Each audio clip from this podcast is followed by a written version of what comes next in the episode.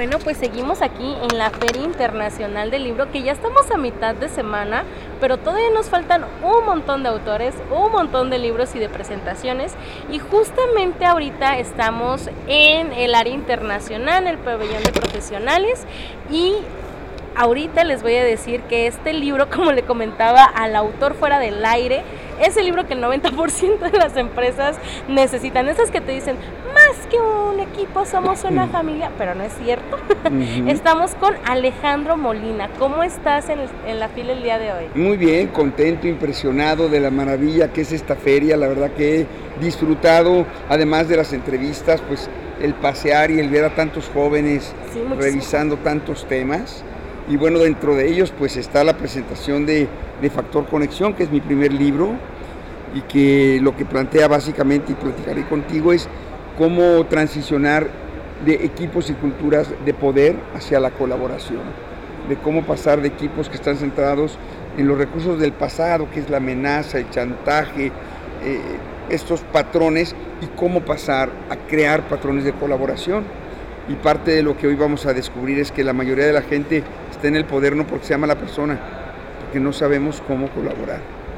Y creo que también este, es muy importante lo que acabas de decir de aprender a colaborar. Creo que en un equipo de trabajo, justo como decías eh, fuera del aire, ya sea en familia, en lo laboral, en las relaciones y similares, pues siempre hay alguien que a lo mejor tiene más poder que el otro y no porque se lo permitamos, sino porque están las condiciones para.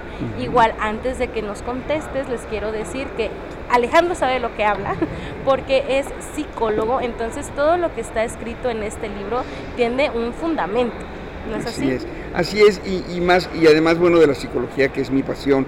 Eh, lo más importante es que llevo 30 años de carrera trabajando en diferentes empresas, creando siempre colaboración y también tiene un tinte deportivo porque pues estuve en la era de la Volpe en el Mundial de Alemania 2006 ah, con la selección mexicana durante dos años trabajando en todo el apoyo psicológico y de ahí pues he hecho temporadas con un par de equipos de primera división y he trabajado con unos seis o siete equipos no solo de primera división sino de otras disciplinas deportivas creando siempre esta parte en donde me dicen Alex necesitamos crear la colaboración porque justo creo que el deporte es donde más lo puedes ver tangible de lo que es Ahí es tangible, así es, en los resultados. Y porque cada uno tiene un, digamos, una responsabilidad y si hay un líder, pero el que sea líder no significa que es más que los demás. ¿Cómo es, trabajar con esos equipos que sí están muy marcados, tanto sus responsabilidades como sus límites y resultados? Mira, si tratara de ir de desenvolviendo el planteamiento del libro, comenzamos con, lo, con cómo quitarnos los patrones de poder. Yo he identificado 12 patrones y bueno, debe haber muchos más, pero a lo largo de mi carrera esos no vienen de un libro, no vienen de una investigación, bueno, investigaciones propias. Te voy a comentar dos para que quienes nos escuchen se entusiasmen por esto del tema del poder. Es como la amenaza, la amenaza extrema, ese es uno.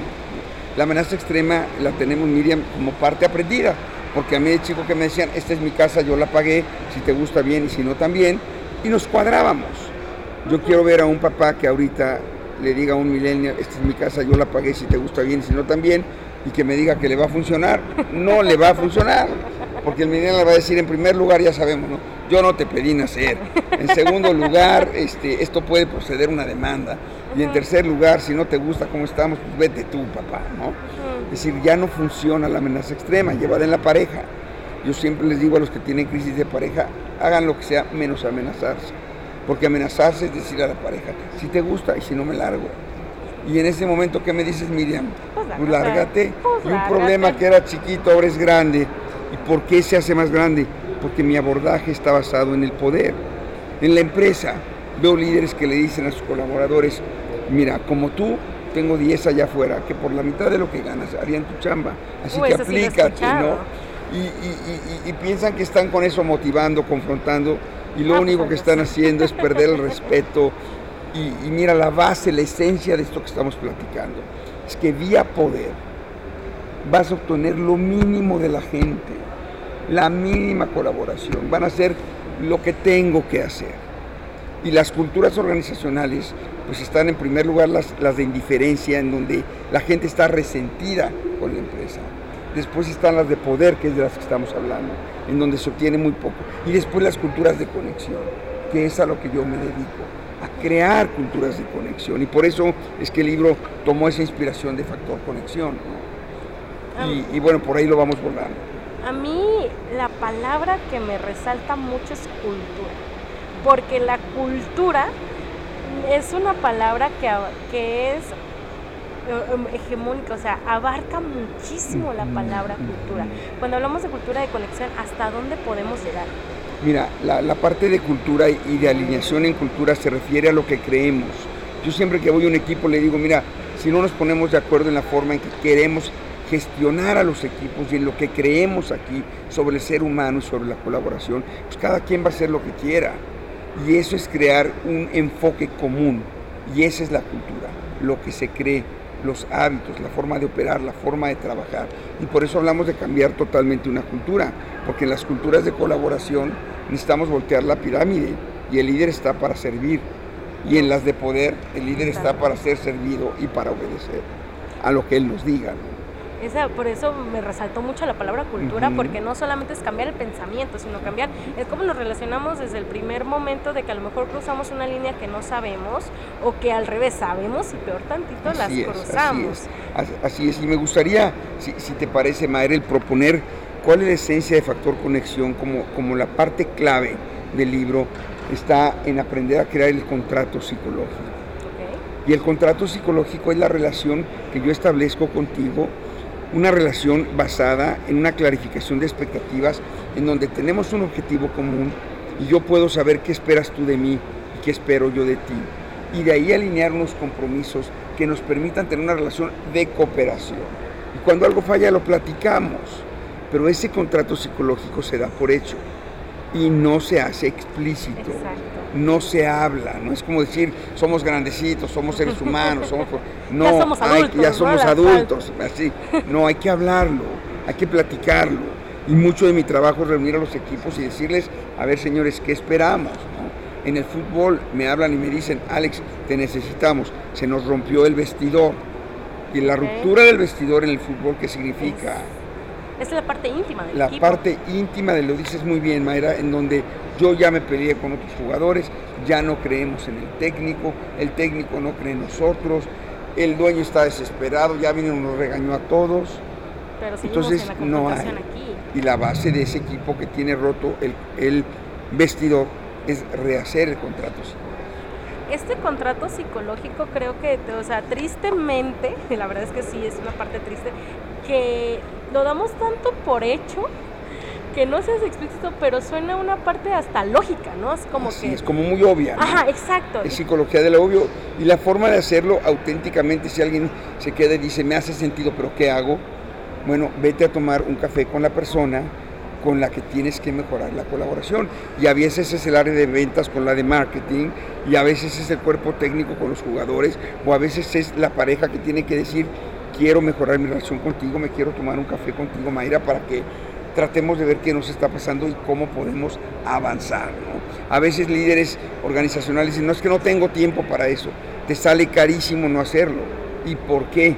Porque en el poder, vuelvo a repetir, no puedes obtener de la gente lo mejor y en las culturas de conexión se da el servicio extraordinario, se da la pasión por el cliente, se da la innovación, son los equipos que hoy están ganando y es algo innegable.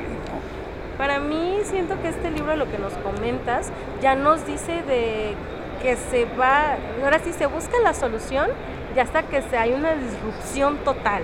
Así es, así es. Entonces, cuando tú llegas a estos lugares, hables empresa, equipo, pareja, similar, ¿cómo es el primer acercamiento? O sea, porque a lo mejor las personas que todavía este, van a adquirir el libro dicen, no sé si me va a funcionar, sí o no. ¿Cuál es mi primer acercamiento? Siempre te va a funcionar. Mira, aquí hay un, hay un capítulo que se llama Reconectar con las personas en conflicto. Si tú no tienes un conflicto mayor, es ir a tomar un café auténticamente y es darte el espacio para clarificar qué espero yo de ti, qué esperas tú de mí, si somos áreas comunes, qué espera el área comercial del área de marketing, de producción o de la que sea. Es poderlo platicar. Pero si la, si la relación está dañada, pensando en el futuro lector que me dice, pues que yo tengo la relación dañada, no sirve con un café, porque la gente no va a creer en ti. porque ya estamos lesionados. Entonces en el capítulo 8 hablo mucho de la intención positiva, de, sobre todo en la pareja y por supuesto también los colaboradores, pero en la pareja, tú tienes que dar señales de querer cambiar. Yo le digo a los que toman un taller conmigo de Factor Conexión, no salgas de aquí, vayas con tu esposa con una relación dañada y le digas, te invito un cafecito, porque te va a mandar al cuerno. Lo que tienes te va a mandar todo menos al café. Sí, lo exactamente. Lo que tienes que hacer es ir y volver a los básicos y llevarle flores para que las deje secarse y luego algo más sexy, llevarle el desayuno a la cama para que diga qué hiciste y luego tienes que ir y convivir con la familia política para que diga, bueno, ¿qué traerá? Y así cuatro, cinco, seis o siete veces. Y en la séptima tu pareja te va a decir, pues, ¿qué traes? Y tú dices, yo quiero mejorar, te invito a un café. Pero después de haber hecho esta vibra positiva y esta demostración de yo quiero mejorar. Lo que se llama reparar el daño. Reparar el daño, con buena intención. Y esto otra vez quiero que los que nos escuchan sepan que son cosas sencillas y prácticas y que si alguien dijo no será complicado, no lo, mejor es que va, va, tu calidad de vida va a cambiar, el ambiente organizacional en la empresa mejora. Oye, en las empresas de poder el ambiente es hostil. Que ya ni te dan ganas de pararte. No te dan ganas de ir.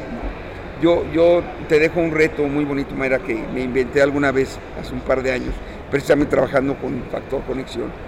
Y yo decía, vamos más allá de la camiseta. Y piensa que la empresa en la que estás te regala una pijama con el logo de la empresa. Si tú estás en una cultura de poder, ¿te pones la pijama?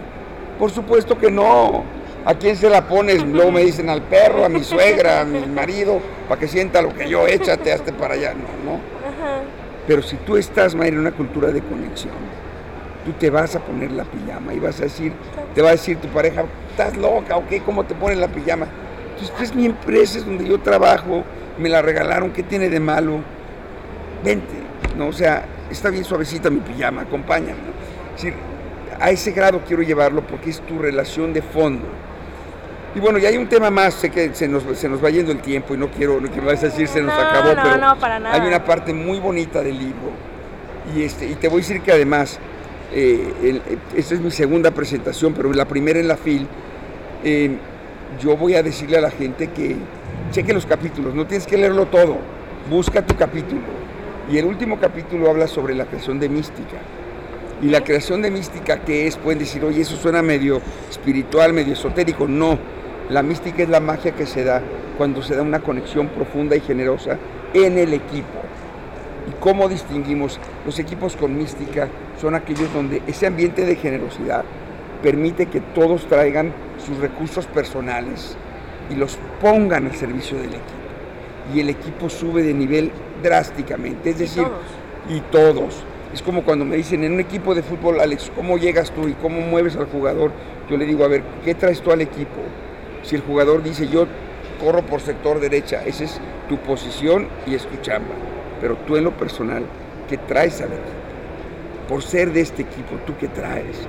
Y cuando la gente descubre eso y dice, yo tengo mucho más que dar que ser una reportera o que ser un locutor o que ser un técnico de cámaras, hablando del ambiente que aquí vemos mucho, ¿qué más traigo yo? en cuestión de servicio, de actitud, de alegría. A lo mejor soy bueno para la inducción de los nuevos, a lo mejor me gusta festejar los cumpleaños, a lo mejor sé otro idioma y puedo traer el idioma y ayudarles. Es qué traigo yo de extra. Y en culturas de conexión se da eso y por eso los equipos bajan la rotación, se mantiene la permanencia y los equipos se divierten, se la pasan bien. Porque cada quien trae ese pequeño sello y ese extra que vía poder jamás lo vas a lograr creo que también es hablar de lo genuino que puede ser esta conexión, ¿no? Porque lo genuino que puede ser esta conexión hablando de que cuando a veces me dicen, oye, ponte la camiseta, lo sientes hasta falso, ¿no? Claro, es falso. O sea, lo sientes de que, ay, no, qué ganas. Entonces, ¿cómo se puede pasar de ese ponte la camiseta y te traigo pizza de horas extras a un a lo mejor me quedo 20 minutitos más porque, porque si no, todos nos vamos a quedar dos horas después. Y mira, los líderes que se dan cuenta que están en el poder y que no traen a los equipos con ellos, tampoco están contentos. Esa es mi experiencia. El líder está cansado también de perseguir, de regañar. No, no es que sean malas personas, repito yo, son muy pocos los que son así, digamos, gandallas y mal. Normalmente tengo que controlarlos, tengo que ver cómo no sé cómo, no tengo los recursos. Mira, lo voy a poner así. Yo le digo a los papás jóvenes, no quieras educar como te educaron, ni quieras que tu sentido común te va a dar para educar bien. Prepárate, lee un libro, aprende disciplina positiva, aprende otros enfoques, porque si no vas a sufrir y tus hijos también. Y en el líder es igual. Entonces el líder, el primer paso de esto que tú me preguntas, el líder tiene que ir y decirles, jóvenes, me estoy dando cuenta que he estado gestionándolos mucho en el poder, estoy aprendiendo cosas y yo quiero mejorar. No digo que va a ser mañana, pero sí quiero tomar un café con ustedes, quiero, quiero ir avanzando para ver cómo mejoramos. Eh, hace rato me preguntaban, oye, ¿y cómo le haces para que eso no se te salga de control, exceso de confianza? En el capítulo 3, creo, está el tema de las reglas del juego. Sí, o sea, no es hacer amigos de por siempre. Exactamente. pero es un momento que estás a lo mejor, este, ya sea en pareja o estás ocho horas diarias, es una parte de tu vida que no te puede echar para abajo, porque a veces llegas del trabajo y llegas hasta molesto a tu casa, o al revés, sales molesto de tu casa y llegas a trabajo con la molestia que hay en el hogar. Y entonces para establecer por eso una relación de colaboración requieres ese contrato psicológico del que hablamos y el establecimiento de un encuadre que son, bueno, en qué cancha jugamos, cuáles son las reglas, cómo quedamos. Y las reglas, mientras más consensuadas, mejor. Muchas cosas no se pueden consensuar y esa es la regla y punto. Las empresas no, centros, no son centros de terapia familiar, ni donde cada quien hace lo que pues quiere. Hay reglas, pero si esas reglas las asumimos juntos, van a funcionar mucho mejor. Y eso le da estabilidad al equipo. Entonces fíjate el contrato, las reglas, eh, eh, la conexión también con la visión de hacia dónde vamos, que te sientas parte de algo trascendente. Todo esto que te estoy platicando, si lo meto en un embudo y la gente está contenta, fíjate lo que van a descubrir ahí. Van a tener lo que se llama la motivación intrínseca. Y es cuando te levantas, madre, y dices, hoy voy a la FIL, hoy me toca ir a hacer trabajo de campo, hoy tengo... Y quieres hacerlo. Porque está todo eso conjuntado. Y esa es la forma de vivir. Despertarte en la mañana y decir, quiero ir a trabajar, y quiero estar con mi equipo, y quiero lograr el objetivo que estoy buscando. Y fíjate, ese es el beneficio de trabajar bajo la línea de factor conexión. Y este, una de las, nos faltan dos preguntitas. la primera es, eh, ¿para quién está dirigido este libro? Porque a lo mejor este, reconocer que estoy siendo una mala pareja, un mal padre o incluso un mal hijo, un mal colaborador, está cañón, porque es cuestionarte. Entonces, ¿para quién está dirigido principalmente este libro? A toda persona que ejerza un puesto de liderazgo, por mínimo que sea, un joven voluntariado, ya eres un líder. Cualquier papá, cualquier mamá, cualquier miembro de un equipo, no solo es para el líder, es para los miembros del equipo. Realmente me han preguntado mucho eso y yo digo, este es un libro para todo público, porque es un libro para aprender a desarrollar mi liderazgo en función de relaciones de colaboración. Ahora, originalmente lo hice, por supuesto, para los líderes de empresa y de los equipos deportivos, pero cualquiera lo puede leer y disfrutar Oye, yo soy una mamá y no tengo ni empresa ni nada. Lee Factor Conexión. Vas a aprender cosas padrísimas. Porque además doy ejemplos puntuales de hijos y de deportes que están ahí. Así que para todo público. Y es un libro práctico. O sea, no nos vamos a encontrar así como la tesis ahí. Es como que ¿qué hago con, este, con esta información? te lo voy a poner así, Mayra. En esta entrevista de 20 minutos, yo espero irme de aquí. Ese es mi objetivo y mi pasión y que tú te quedes con dos cosas que ya vas a hacer. O con dos reflexiones que digas, creo que sí voy a ver el libro, ¿no? y que digas, yo tengo pendiente con mi pareja, ya sé con quién tomar un café y quiero mejorar la mística en mi equipo. Así te va a pasar con el libro. Y te lo digo porque la gente que lo ha leído, en general, digo, es un libro sencillo, no tiene ninguna pretensión más que de compartir cómo todos podemos mejorar en ese contexto y como dijiste tú, es un libro sumamente práctico. Igual ya saben, Factor Conexión, 30 años de experiencia en menos de 350 países. Sí, así es. Entonces, el trabajo titánico que hiciste, muchas gracias. ¿Y dónde podemos encontrar el libro además de la pues feria? Ya está, ya está, además de la feria, ya está en Gandhi, está en el sótano, está en Sanborns y por supuesto en línea en esos tres y eh, en Amazon también lo pueden conseguir. Así que ya no hay pretexto para que no, tengas factor conexión en tu casa y en tu oficina. Muchísimas gracias por el tiempo. Un placer haber estado contigo, Mayra. Muchísimas gracias por la entrevista.